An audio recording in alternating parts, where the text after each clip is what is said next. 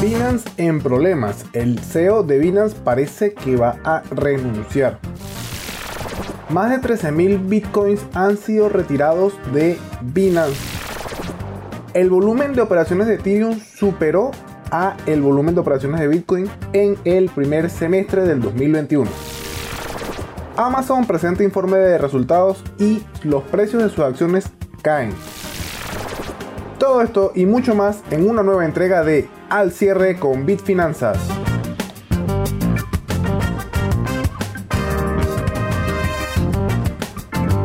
Hola, ¿qué tal amigos? Sean todos bienvenidos y bienvenidas a un nuevo episodio del podcast Al cierre con Bitfinanzas, episodio número 12 del podcast, un podcast de bitfinanzas.com, un podcast de entrega semanal en el que vamos a estar revisando todo lo que ha ocurrido durante los últimos 7 días de la semana, tanto en mercados tradicionales como en los mercados de las criptomonedas. Por acá quien les habla, Miguel Ares, o mejor conocido en redes como Trader, así que también pueden ubicarlo por Instagram y por Twitter y esta semana es una semana que vamos a centrarnos mucho en lo que ha ocurrido con Binance o con Binance, con el chain eh, más grande de criptomonedas a nivel de volumen.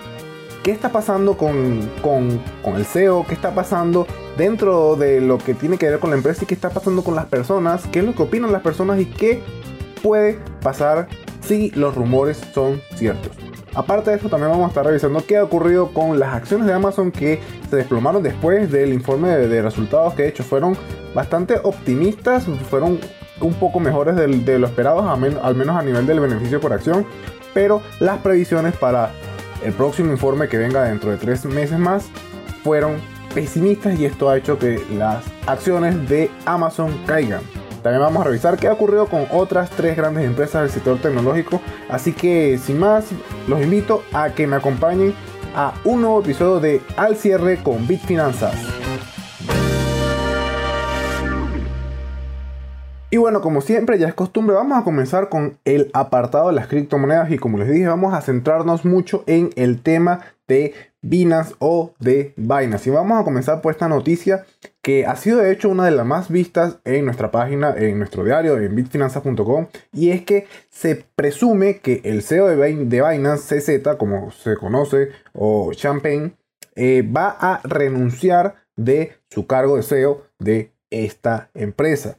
¿Qué es lo que ocurre? Que Binance ha tenido muchos problemas a nivel regulatorio, ya han tenido problemas con Estados Unidos, con Reino Unido, con Japón, con Canadá, con Italia, quién sabe cuántos más países se van a meter en la lista. Y Binance va a tener que comenzar a convertirse en una institución financiera regulada. Y precisamente CZ agregó en una carta que dirigió a su empresa lo siguiente, dijo, vamos a girar a convertirnos en una institución financiera totalmente regulada en el futuro. Y también agregó que durante el proceso estaría muy abierto a encontrar un CEO o un CEO con más experiencia en este ámbito, en el ámbito regulatorio, para poder reemplazar a CZ.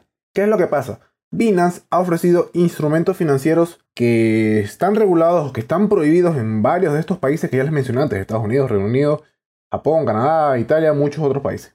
Y estos instrumentos financieros son muy delicados y la persona que está detrás, el CEO, es el que va a tener más que todos los problemas con estas entidades regulatorias porque él fue, él es la cabeza, él es, el director de, operaciones y él es el que se debe encargar de eso y debe saber muy bien qué es lo que está haciendo. Entonces, muy seguramente, al él ver comprometido a Binance a un, a un proceso legal bastante riguroso con estos países, porque ahora Binance está bajo una investigación y están revisando muy bien qué es lo que está pasando seguramente él va a sentir la presión y va a tener que dejar el cargo. ¿Por qué? Porque a él no le conviene que Binance se caiga, que Binance de repente tenga, tenga algún problema con entidades regulatorias. Y lo bueno de esto es que él mismo está reconociendo de que fue un error de su parte. Y él al reconocer esto, muy seguramente le va a quitar mucho peso encima a la empresa como tal, a Binance.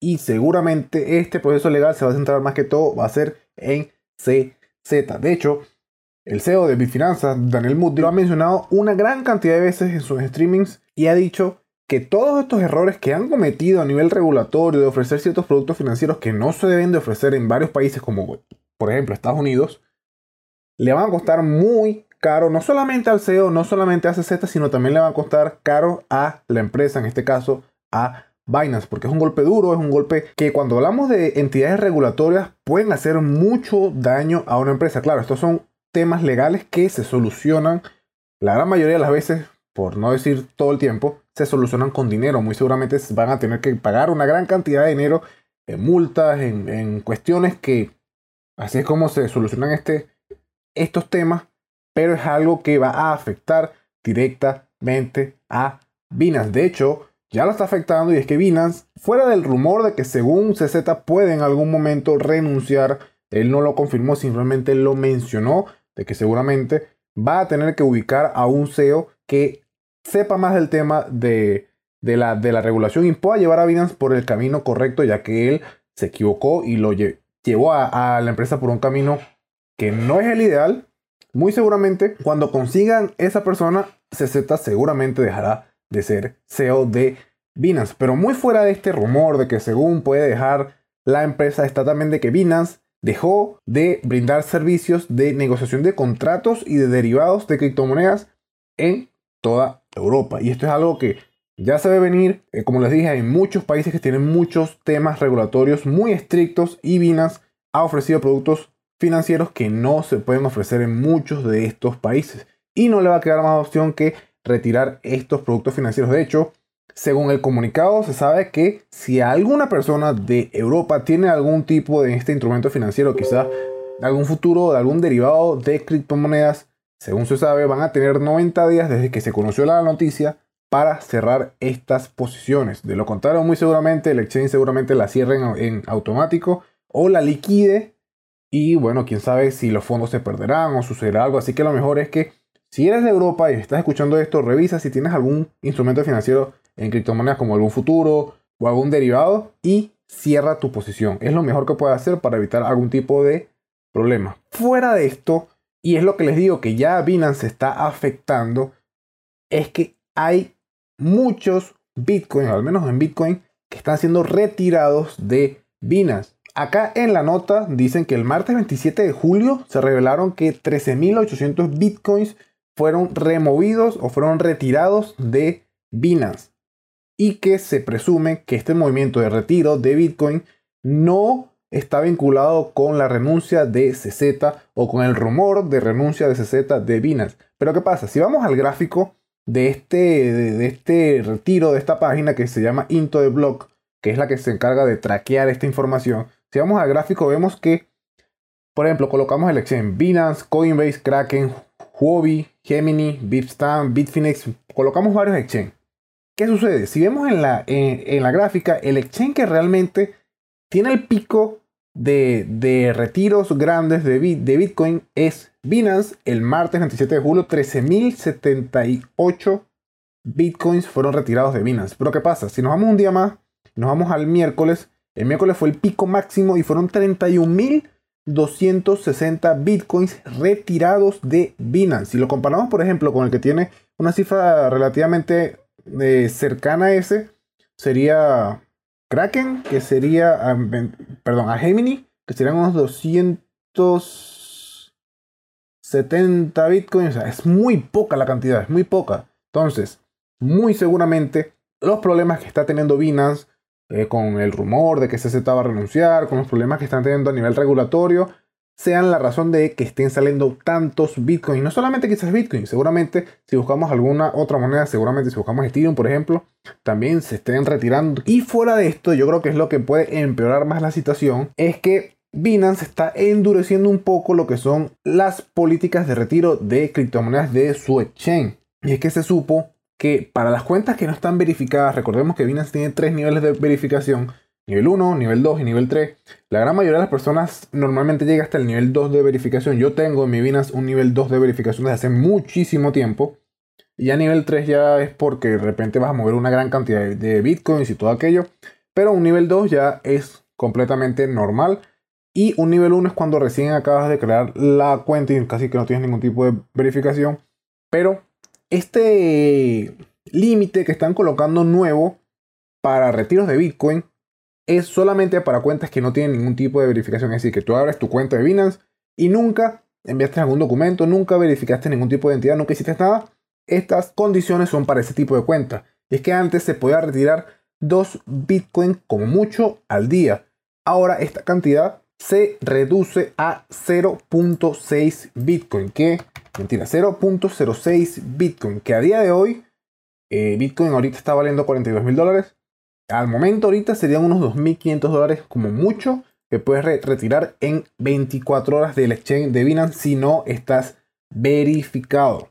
Estas políticas tienen su lado bueno y su lado malo. ¿Cuál es su lado malo? Que bueno, todas las personas que quieran retirar su dinero de, Binance y no estén verificados y no quieran pasar por un proceso de verificación, sí o sí van a tener que verificarse. ¿Y cuál es la parte buena? Que bueno, evidentemente, como es un exchange que quiere pasar a ser un exchange regulado, entonces el tema de la verificación es vital para que ellos puedan pasar a ser un exchange regulado. ¿Por qué? Porque simplemente hay muchas reglas de estas entidades regulatorias que requieren sí o sí que los usuarios estén verificados para, entre comillas, evitar el tema del lavado de dinero. Sí, es cierto, el tema de la verificación y que se asocien el dinero que tengas en alguna wallet o en alguna criptomoneda con una persona en el mundo real va un poco en contra con el tema de la libertad de Bitcoin, de que la blockchain, de que puedes mover tu dinero, de que es seguro, de que es anónimo y todo aquello. Va un poco en contra, pero lamentablemente aún hoy en día tenemos entidades regulatorias que son muy estrictas con este tema y un exchange no va a poder combatir con una gran cantidad de países que le pongan trabas y que le pongan peros porque simplemente no van a poder operar con personas de esos países. Entonces, básicamente, Binance va a estar atado a manos si va a querer ir en contra del sistema, porque es un sistema que ya está implementado, es un sistema que, aunque no nos guste, se va a tener que aceptar, se van a tener que tomar medidas regulatorias para al menos este tipo de exchange. Ya quizás si vamos a exchange descentralizados, que no tienen nada que ver con Binance, que no tienen ninguna entidad detrás y todo aquello, quizás sí ahí podemos tener el tema del, del anonimato, de que es descentralizado, de que no hay que verificar nada. Excelente, con eso no hay ningún problema, porque sí puede pasar eso. Pero con este tipo de entidades, como por ejemplo Binance, que es una entidad centralizada, sí necesita hacer una verificación de usuarios y por ende están haciendo esta disminución del límite de retiro máximo por día. ¿Para qué? Para que las personas que no estén verificadas comiencen entonces a verificarse. Sí, es cierto, son 2.500 dólares que muchas personas a veces no van a mover en 24 horas, pero es una medida que al menos hace que una gran cantidad de usuarios tengan que sí o sí comenzar a verificarse en la plataforma de Binance.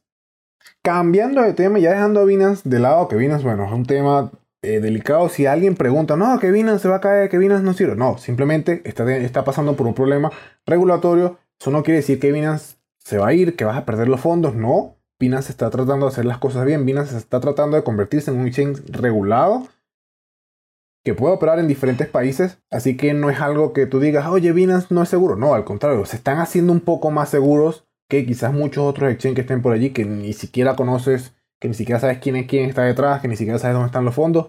Binance está tratando de hacerlo bien para poder mantenerse en el juego. Esperemos que así sea. Esperemos que Binance realmente consiga cumplir con la regulación de muchos países que están investigando eh, a la empresa y puedan seguir operando en estos otros países, como por ejemplo el caso de Estados Unidos, que bueno, Estados Unidos tiene unas reglas regulatorias muy fuertes y esperemos que puedan solventar ese problema. Pero más allá de eso, más allá del tema de Binance, más allá de que si seguro, si no es seguro, si voy a perder mis fondos, si no los voy a perder, tranquilo, no vas a tener ningún problema. Como siempre se recomienda, si tienes una gran cantidad de dinero que vas a holdear, que vas a mantener por largo plazo, lo ideal es que no lo mantengas dentro de un exchange, porque el día de mañana pasa algún problema y tú no estás pendiente de eso porque lo vas a estar dejando por dos años, cinco años, diez años, entonces puede ser que pierdas los fondos. Pero entonces para evitar eso, es mejor que lo tengas en una wallet fría, por ejemplo, en una Ledger, en un Trezor, y así no tienes ningún problema porque tú eres dueño de tus propias criptomonedas y no dependes de más nadie de que te las esté cuidando, simplemente tú las dejas allí guardadas, por ejemplo, en una caja fuerte, y el día de mañana que las quieras sacar,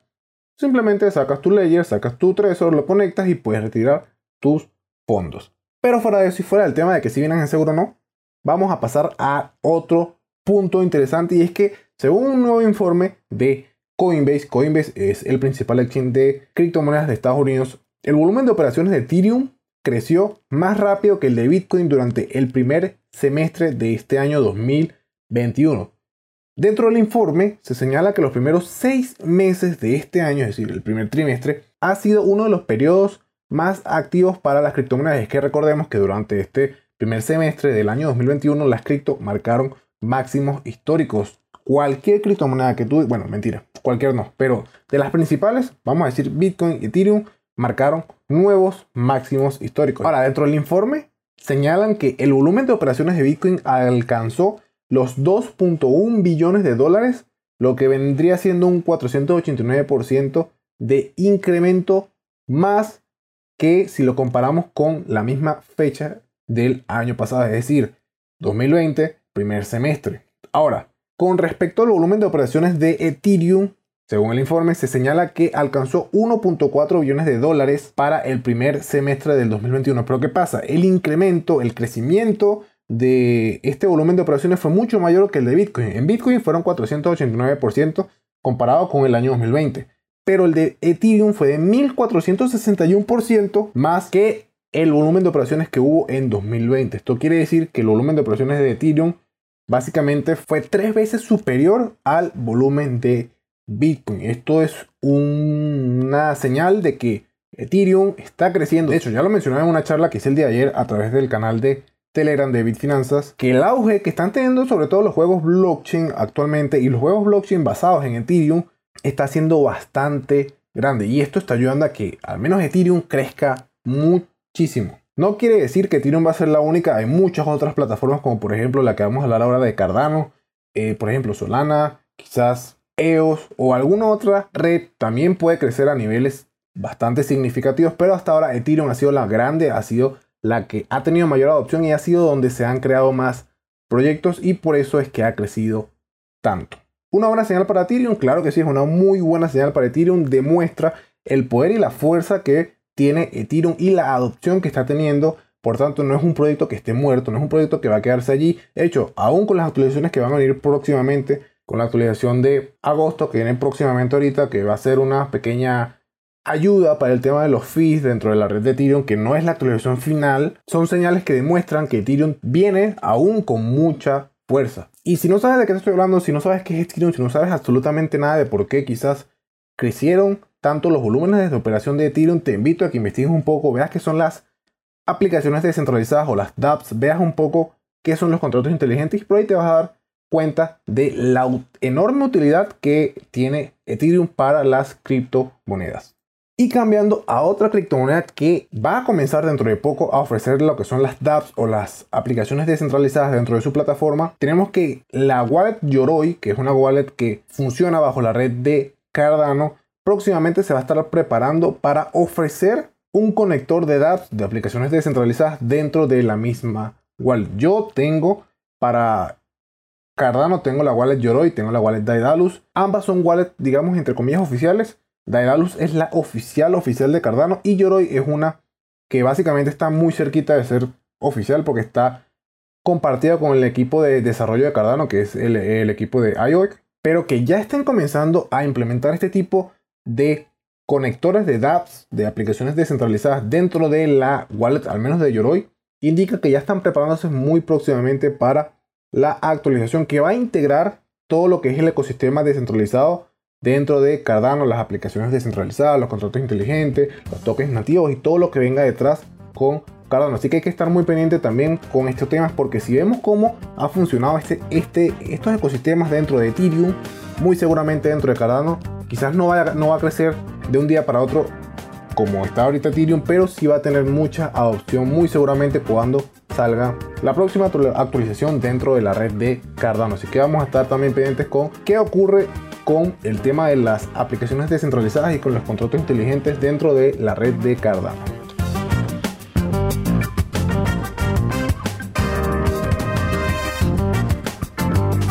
Y bien, dejando de lado entonces lo que son las criptomonedas, vamos a hablar qué ha ocurrido durante esta semana, que esta semana fue muy importante para los mercados tradicionales, para los mercados de las acciones, porque se conocieron informes de resultados trimestrales de una gran cantidad de empresas y entre ellas se conoció el informe trimestral de Amazon. Pero ¿qué ocurrió? Porque sí, no fueron superiores a los que se esperaban, pero por ejemplo el beneficio por acción fue superior al que se esperaba por los analistas. Pero ¿qué ocurrió? Las acciones de Amazon cayeron cerca de un 7% después de que se conocieron los resultados de, o el informe de resultados trimestrales de esta compañía. Pero realmente, ¿qué fue lo que ocurrió? Bueno, lo que principalmente ocurrió es que es la primera vez en tres años que la empresa no cumple con las previsiones de ingresos que se esperaban. Las previsiones de ingresos eran de 115 mil 60 millones de dólares y el resultado fue de 113 mil 80 millones de dólares. Una cifra un poco baja con respecto a las previsiones que se esperaban. Y fuera de eso, es que también las previsiones para el próximo trimestre fueron por debajo de lo que los inversores y analistas preveían. De hecho, la empresa proyecta un aumento en las ventas del 10% al 16%. Esto sería una cifra mucho más baja que lo que se reportaba en el segundo trimestre del año que era cercano a un 27%. Es decir, que están viendo que Amazon va a crecer mucho menos este próximo trimestre que viene. Además de esto, también las ganancias operativas de la empresa fueron estipuladas en un rango entre los 2.500 millones y los 6.000 millones de dólares cuando los analistas estaban pronosticando unas ganancias operativas de 8.100 millones de dólares. Esto quiere decir que la empresa está viendo que van a disminuir sus ganancias para el próximo trimestre y esto hizo que el mercado viera con malos ojos a Amazon y efectivamente cayó de los 3.600 dólares que vale la acción de Amazon a los 3.330 más o menos, que es lo que comenzó a valer o a cotizar el día de hoy en la bolsa. Un golpe duro para Amazon, sí señores, un golpe duro para Amazon porque significa que si ellos mismos están viendo este descenso, muy posiblemente otras empresas que hayan visto un incremento en, sus ganancias debido a la pandemia, puede ser que ocurra lo mismo. Recordemos que Amazon es una de las empresas que, por ejemplo, como lo mencionaba en el episodio anterior, Netflix y muchas otras tecnológicas han visto crecer sus ganancias gracias a lo que ha pasado con la pandemia, gracias a que muchas personas han estado en casa y que gracias a que todo se ha tenido que mover por redes, por internet, todo ha tenido que ser de forma digital. Y con el aumento de personas vacunadas, con muchas más personas en la calle, muchas más economías abiertas, el tema de manejarse a través de un medio digital, por ejemplo Amazon, que eran ventas digitales, está descendiendo rápidamente. Así que muy seguramente quizás Netflix, quizás Facebook, quizás otras empresas para el próximo informe trimestral también van a ver sus ganancias reducidas. Y cambiando de Amazon nos vamos para Apple, Google y Microsoft. Y es que también esta semana se conocieron los informes de resultados trimestrales de estas tres empresas. Apple lo informó el día martes y tuvo una sólida ganancia en este tercer trimestre. En general, las ventas de Apple aumentaron un 36% con respecto al mismo trimestre del año anterior. Por otra parte, Google también vio un aumento en sus ingresos, más que todo por el tema de publicidad. Este ingreso fue cercano a un 69% más que el ingreso del mismo periodo del año 2020. Y Microsoft también reportó un aumento en las ganancias en este trimestre gracias a los servicios en nube y a los servicios empresariales que ofrece Microsoft. Así que como vemos ha sido una semana bastante mixta para la bolsa. Yo que opero, por ejemplo, el Nasdaq, que tiene que ver con el sector tecnológico, que son todas estas empresas que les acabo de mencionar. Amazon, Microsoft, Google, Facebook, Apple, todas estas empresas están dentro del Nasdaq y afectan directamente a este índice. Ha sido una semana bastante movida, bastante, digámoslo, un poco extraña, debido a que, por ejemplo, Amazon cayó, pero Apple, Google y Microsoft han tenido muy buenos rendimientos, muy buenos ingresos. Eh, la semana pasada tuvimos a Netflix, que también tuvo allí su pequeña caída, pero fuera de esto, ha sido una, una semana bastante interesante, bastante volátil. Ya la semana que viene tenemos también grandes empresas, pero no tan grandes como estas que son del sector tecnológico. Así que igualmente hay que estar precavidos, hay que tener mucho cuidado con quienes operen en la bolsa pero quizás sea una semana un poco menos volátil que esta que está terminando. Recordemos que también tenemos encima lo que es el tema de la inflación en Estados Unidos que está aumentando, que ya el presidente de la Fed dijo que muy posiblemente va a ser muy por encima de lo que ellos estaban viendo. Y como les digo, agosto sigue siendo la fecha clave para que la Fed mueva sus políticas de compra de bonos y sus políticas de tipos de interés.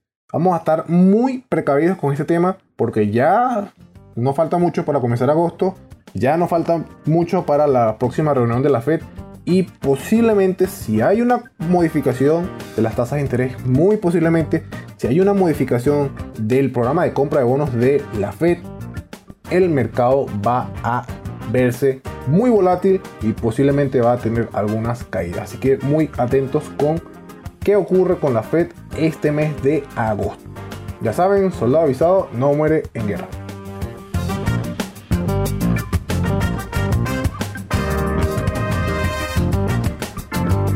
Con esto hemos terminado el episodio del día de hoy, un episodio más que todo centrado al tema de Binance, porque muchas personas están preguntando y tienen la curiosidad de qué está pasando con Binance. Mis, mis fondos están seguros allí, puedo seguir operando. Y sí, no tienes ningún problema a no ser que estés utilizando un instrumento financiero que esté prohibido, como por ejemplo lo que están haciendo ahorita con el tema de los futuros de criptomonedas en Europa.